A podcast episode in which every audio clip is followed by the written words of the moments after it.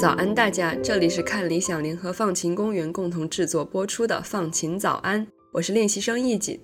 今天是二零二二年十一月三十日，星期三。今天你的心情放晴了吗？在今天的节目里呢，我们为大家准备了一些小礼物，记得要听到最后哦。不知道大家有没有逛博物馆的习惯呢？这应该算是我最喜欢去的地方之一了，尤其是来到一个新城市。当地的博物馆是绝对不能错过的。如果可以在里面逛个大半天，就像是拓展了每次旅行的时空尺度，是非常别致的体验。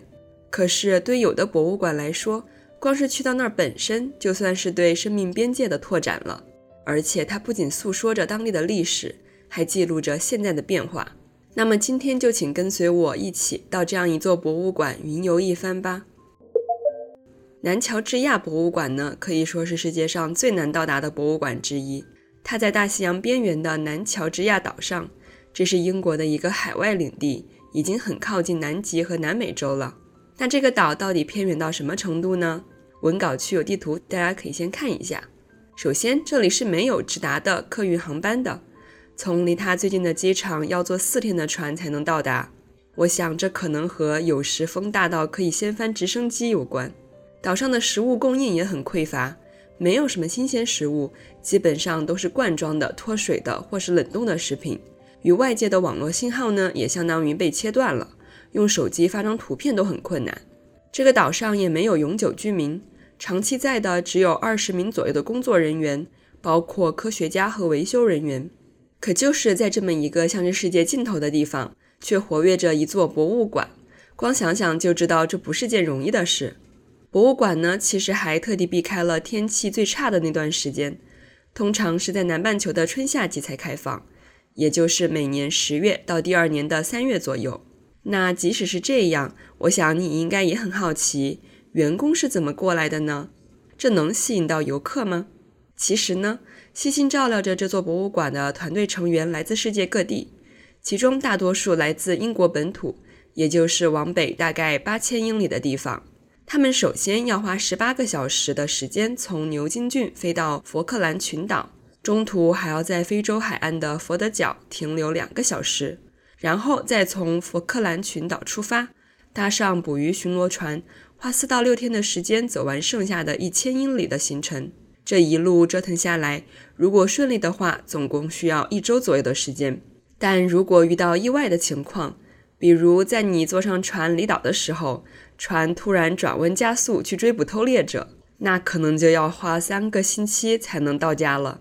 这来自一位员工的真实体验。到达南乔治亚岛还有一种方式是坐游轮，通常要经过阿根廷南端的乌斯怀亚，这也是游客们通常到来的途径。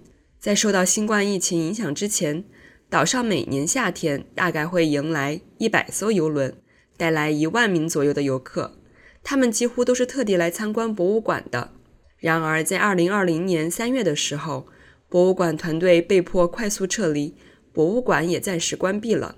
但好消息是，它在今年可以重新全面开放了。目前已经有一百一十三艘游轮被预定，预计2022年到23年这一季度将会迎来最多的游客，将近一万五千人。包括馆长在内的三名员工，早在九月份就重返了这个冰雪之地，忙着为迎接第一批游客的到来做好准备。那究竟是什么吸引着人们前来参观南乔治亚博物馆呢？我们可以从这个博物馆的由来说起。它的存在本身就记录着历史。一九零四年，挪威人就在格里特维肯小镇，也就是博物馆所在的小镇，设立了捕鲸站。也就是在鲸鱼捕捞上来之后，负责加工鲸鱼肉、鲸油和鲸鱼骨头的地方。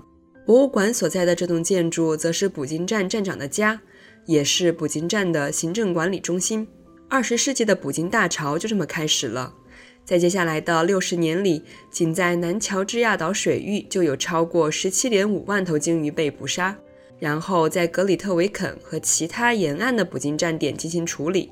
这样，到了1964年，鲸鱼数量骤减，已经无法支撑起庞大的鲸鱼捕捞业了。格里特维肯逐渐被遗弃，生锈的码头、废弃的油桶、空荡荡的兵营，格里特维肯成为了一座鬼城。用作行政中心的那栋建筑也一直处于休眠状态，直到1992年，也就是二十多年后，才被改建为博物馆，并向公众免费开放。由南乔治亚岛遗产信托基金负责管理和运营。它的存在，正如博物馆官网上写的那样，是为了保护、记录和宣传南乔治亚岛和南桑威奇群岛的自然、历史和文化遗产，尤其是对捕鲸这段有点黑暗的历史的展示，既是记录，也是反思，更是警醒。这激励着南乔治亚岛不断为自然保护做出的努力。可以在线上线下相结合的展览中看到。博物馆里所有馆藏和展品是属于南乔治亚岛和南桑威奇群岛政府的。最开始展出的内容基本都和捕鲸的早期历史有关，比如1953年从一艘货船的油箱中提取出来的金牛样本，可以由此追溯金牛被我们使用的历史，从最初被用作灯油和润滑剂，到后来被广泛用于生产肥皂。人造黄油以及清漆油漆，直到鲸鱼过度捕捞问题出现后才减少了使用。随着博物馆这几十年的不断发展，产品和展览内容也更加丰富了，涵盖了人类测量和探险的历史、社会历史、海洋和军事历史以及自然史。比如，你可以在里面了解到因为老鼠入侵而种群数量大大减少的南极六一种鸟类，以及南乔治亚岛对此采取的措施。博物馆的每个房间都是以对南乔治亚岛的发展和保护做出贡献的人命名的。今年正好是南极著名探险家欧内斯特·萨科尔顿爵士逝世一百年，他就被埋葬在格里特维肯的公墓里。许多亲临现场的游客都会前来向他敬酒。那讲到这儿，你有没有好奇，维持着这座博物馆正常运转的究竟是一群怎样的人呢？通常，博物馆每年开业的时候。会有五六名员工在，馆长当然是少不了的。博物馆馆长杰恩·皮尔斯曾告诉 BBC：“ 这个岛屿具有感染力，令人上瘾。这里的景色、声音和气味让人难以抗拒。”他从小就喜欢企鹅，梦想着能去南极旅行。在一九九二年获得了地质学学位，但在那时，英国南极调查局的某些工作不对女性开放。虽然这一政策在十年后改了。所以他就成为了一名博物馆馆长。在二零一九年的时候，他碰巧看到了南乔治亚岛上也经营着博物馆的广告，这让他非常激动，于是就毫不犹豫地前往了。杰恩第一次在岛上待了六个月。来之前，他带了一大堆书、颜料和画笔，以为在这个世界边缘的荒野会有大把的时间培养自己的兴趣爱好。但他后来发现，在岛上总有很多事情要做。从博物馆工作到煮饭和做清洁，闲暇的时间里也会和团队成员徒步、看电影或者聊天。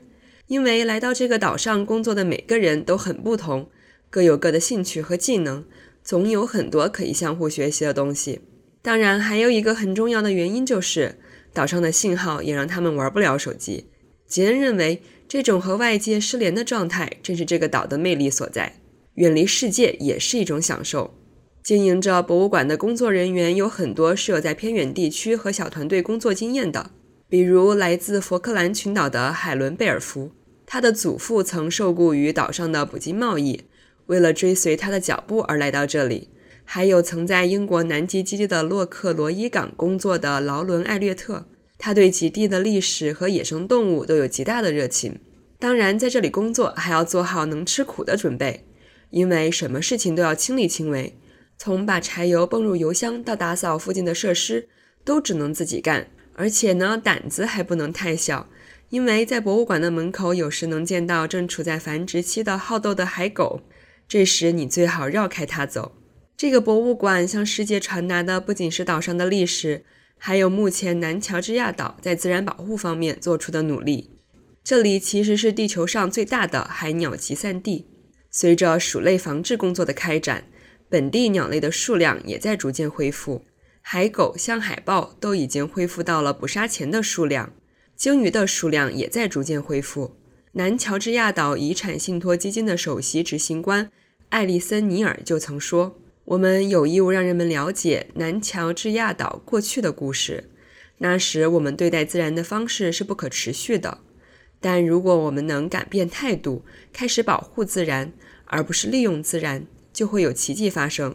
南乔治亚岛只是一个小小的缩影，让我们看到了这种可能性。”所以说，主动权其实是掌握在我们自己手里的。这就和 Athletic Greens 这家公司想让我们每个人都能掌握健康的主动权一样。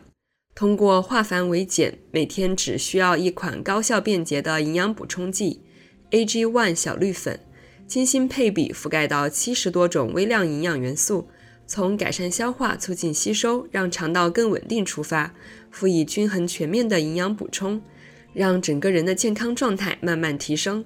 背后的专业团队十多年专注于这一款产品，他们热情、坚持、有责任心，和这个博物馆能从1992年坚持到现在的原因是一样的。我们会在看理想 App 和小宇宙的本期听友留言里抽出七位幸运儿，一位寄出三十天装礼盒，六位寄出十天旅行装。那抽奖的参与方式呢？是在看理想 App 或者小宇宙 App 的本期节目评论区里分享自己的放晴时刻。它可以是你人生中的重大进展，也可以是某个瞬间的小确幸，可以是你自己的故事，也可以是你目睹的其他人的经历，可以是你尝试改变世界的行动，也可以是读完一本书、看完一场电影之后的感受。总之，只要是让你觉得放晴的时刻，都可以与我们分享。我们会从参与分享的听友里抽取获奖者，也会在之后的节目里和大家分享你的放晴时刻。另外呢，我们也有了自己的邮箱，hi sunshine park at gmail 点 com。如果你有任何想说的和想聊的、想分享的，也可以写字、发图片，或者是录制语音给我们，我们愿意倾听，也会认真回复。好啦，今天的放晴早安到这里就结束了。我是易景，祝你拥有放晴的一天。我们下周见。